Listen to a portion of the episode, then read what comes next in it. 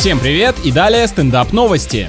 В Сингапуре придумали новый аккумулятор, который работает с помощью человеческого пота. Он может генерировать энергию для заряда небольшого устройства. Этот прибор будет удобен скорее для людей с лишним весом. Буквально пару шагов сделал и телефон снова работает. Инновационная батарея выполнена из тонкой серебряной пластины 2 на 2 сантиметра и похожа на пластырь со встроенными электродами. На фоне зависимости людей от гаджетов, думаю, антиперспиранты не выдержат конкуренцию с этим изобретением.